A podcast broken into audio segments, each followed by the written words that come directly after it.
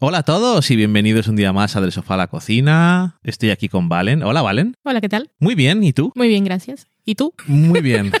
Ya Ni tan mal, Not so bad. ni tan mal. Eh, esto es Del Sofá a la Cocina, el, el programa de internet. El único. es con mayúscula, eh, en el que hablamos un poco de lo que nos apetece. Hoy vamos a hablar de la segunda temporada de Loki, sin spoilers. Mi gato. No, ese no, el de Marvel. Mm. Hemos visto los dos primeros episodios y básicamente eh, creo que es justo decir que por lo menos para nosotros la primera temporada nos gustaron muchas cosas y luego el final fue un poco que se deshilachó la cosa de forma un poco violenta. Y este año empieza exactamente donde lo dejó, pero realmente no veo que había, hacía falta complicarse tanto el año anterior y, y alejarse de lo que funcionaba bien de la serie. Pero es el problema que tiene Marvel de su universo compartido. Y entonces al final las series casi siempre han sido para meter cosas que después van a salir en las películas, para unirlas. Porque como la- el gran recorrido de la serie no puede ser tan importante para que la gente que va a ver las películas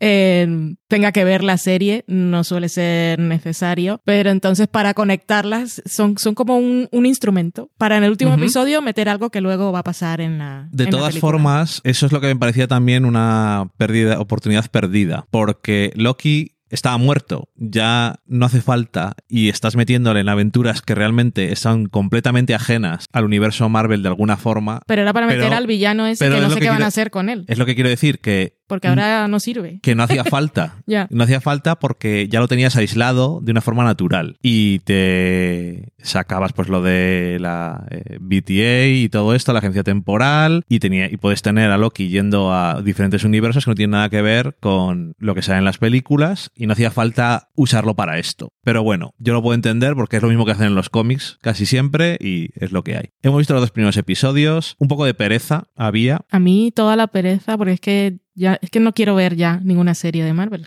lo confieso. Ujú. Ni las películas, ya me estoy, ya me estoy cayendo. De Marvel ya me da pereza. Es que ya llega un momento, creo que, que acabé en Guardianes de la Galaxia, creo que era la última de, de bueno, sí, de la vieja escuela. Exactamente. Y, y es que ya es que no puc. Porque eso, es que la cosa de lo que necesitas saber para ver tal. No, o sea, leave me alone. No quiero hacer deberes de esto. Si me apetece, pues sí. Si me gusta luego a ver los Sí, deberes luego, después. pues luego si, quiere, si, me apete- si me ha gustado mogollón, pues luego me puedo leer unos cómics, porque tal, pero el hecho de que tenga que ir de- hacer deberes para ver Marvel, no, sobre todo porque es eso, porque es entretenimiento. Si tengo que hacer deberes para ver una película, pues que me va a enseñar muchas cosas sobre la vida y sobre el cine, pues mira, hago los deberes con mucho gusto, pues estoy aprendiendo cosas. Pero hacer deberes para ver una película que puedo comer viendo palomitas, Ujú. comer viendo palomitas.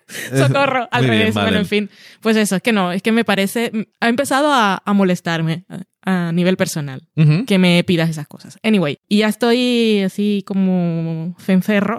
Digo, es que no quiero. Y me da mucha pereza, aparte que han pasado un mogollón de años desde que se acabó Loki. Hay un previously en el primer episodio, eso es útil porque yo me acordaba de nada. Y dicho, dicho todo esto, eh, me han parecido muy entretenidos los dos primeros episodios porque se centran otra vez en los, sobre todo en los dos personajes principales que son eh, Loki y ¿cómo se llama el personaje? Mobius Y en Mobius. y Mobius, que tienen una química impresionante. Yo tenía mucha pereza, el pelo de Loki me daba mucha pereza, y pero eso, empecé a verlos y dije, mira, pues mira, me caen bien. La clásica pereza capilar de Valen. Sí, y los puedo, puedo ver una serie con estos dos, principalmente. Sale más gente, lo que pasa es que hacen menos. Pero como ellos dos, me parece tan guay. Y lo que están planteando esta temporada es mucho timey-wimey, que igual te pierdes, igual no, pero me parece... No, no es para que te pierdas, pero es bastante timey-wimey y es entretenido. Pues no sé, los dos primeros no pasaron los cuatro, pero no es... Oh, tengo que verlos ya. No, pero los dos primeros además eh, son un poco casi contenidos Sí. y cierran un pequeño argumento, Hmm. aunque desde el primer episodio ya ves cuál es un poco la o va a ser la trama de la, de la temporada o no. El personaje nuevo me gusta, que es el señor de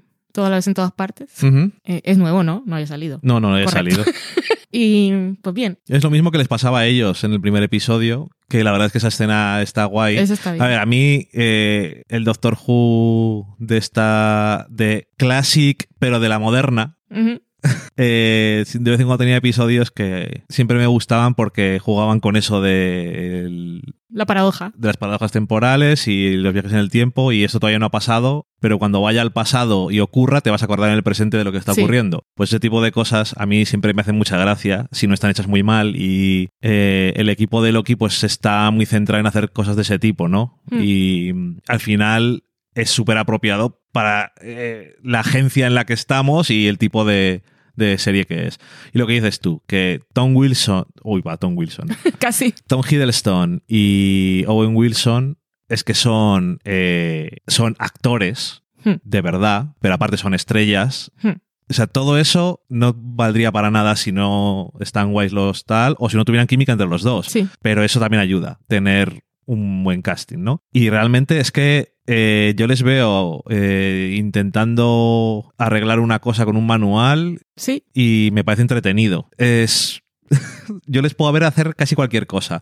O comer un pie. Key Sí, pie. Y además, fosforito. fijándome constantemente en cuál es la técnica de cada uno eh, a la hora de enfrentarse a la comida. Porque eso es una cosa que cada actor lo hace diferente. Obviamente tienes que hacer Tom mucho- Hiddleston va por la nata. Exactamente, porque eso no llena. Y estás comiendo, que lo que yo no quiero es que finjas comer. Sí. Y Owen Wilson estaba mm, cogiendo un poco más. Pero bueno, que Tom Hiddleston le da era la nata. Claro, estas cosas las tienes que repetir muchas veces. Claro, pero y- era ya solo nata, pero luego pues se metía toda la cuchara en la boca y parecía que estaba disfrutando comida aunque solo estuviera comiendo nata. No, pero además él no tenía por qué disfrutarlo especialmente porque Bueno. al que más le gusta es al otro. Sí. Pero bueno, que, mm, que eso y también... eh, Porque en la primera temporada se vio algo de, de quién era el personaje de Owen Wilson antes de... No. Porque a, a mí eso me tiene intrigada. Y el hecho de que él esté tan... que no, que no quiere saber, que Ujú. como es una cosa que, que tiene como muy adentro.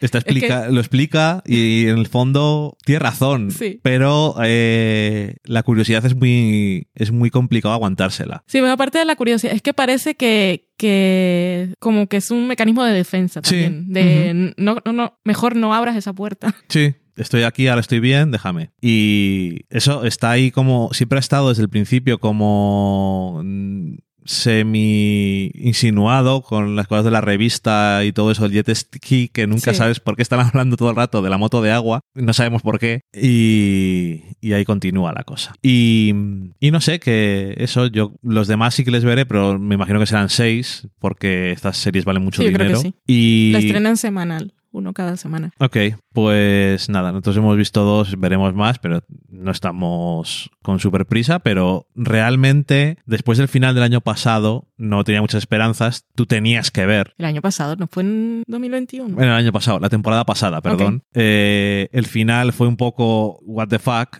Y mm, como iba a continuar literalmente, o no, pero como parecía que iba a continuar literalmente cuando se acabó, pues podía haber sido continuado en esa, en esa tónica. Hmm. Y sin embargo, lo que hace es eso, recentrarse otra vez y para bien. Así que, guay. Guay. Si os gustan los momentos de buenos de la primera temporada de Loki, pues ahí y está. si os gusta Tom Hiddleston y los viajes en el tiempo, yo creo que también vale por recomendación. Eso desde luego. Y, y nada más, que dicho eso, os dejamos hasta otro día y muchas gracias por escucharnos. Ya sabéis que estamos por todos lados para que nos escuchéis y en desafalacocina.com podéis entrar también para ver dónde estamos. Y nada más, eh, adiós. Adiós.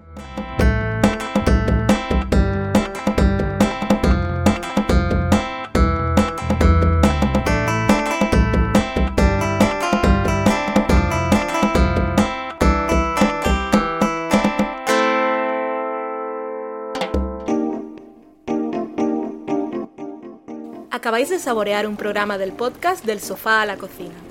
Para prepararlo hemos usado los siguientes ingredientes. Un Dani, una Valen y una licencia Creative Commons, reconocimiento no comercial compartir igual. Cuando tenemos los ingredientes, los picamos muy finos, los dejamos pochando en una sartén y cuando estén caramelizados, los mezclamos con la licencia Creative Commons, que cuidado, no admite uso comercial de la obra original ni derivadas, que se tienen que distribuir con la misma licencia que la original, siempre citando a los creadores. Después de 10 minutos, condimentamos la mezcla con iTunes, iBooks, Twitter y un poco de Facebook. Si no encontráis las adecuadas en el mercado, buscad el nombre del blog. A continuación, introducimos en el horno y, después de 30 minutos, lo servimos aderezado con música distribuida con licencia Creative Commons a través de Jamendo. Al final del post correspondiente vienen especificadas concretamente.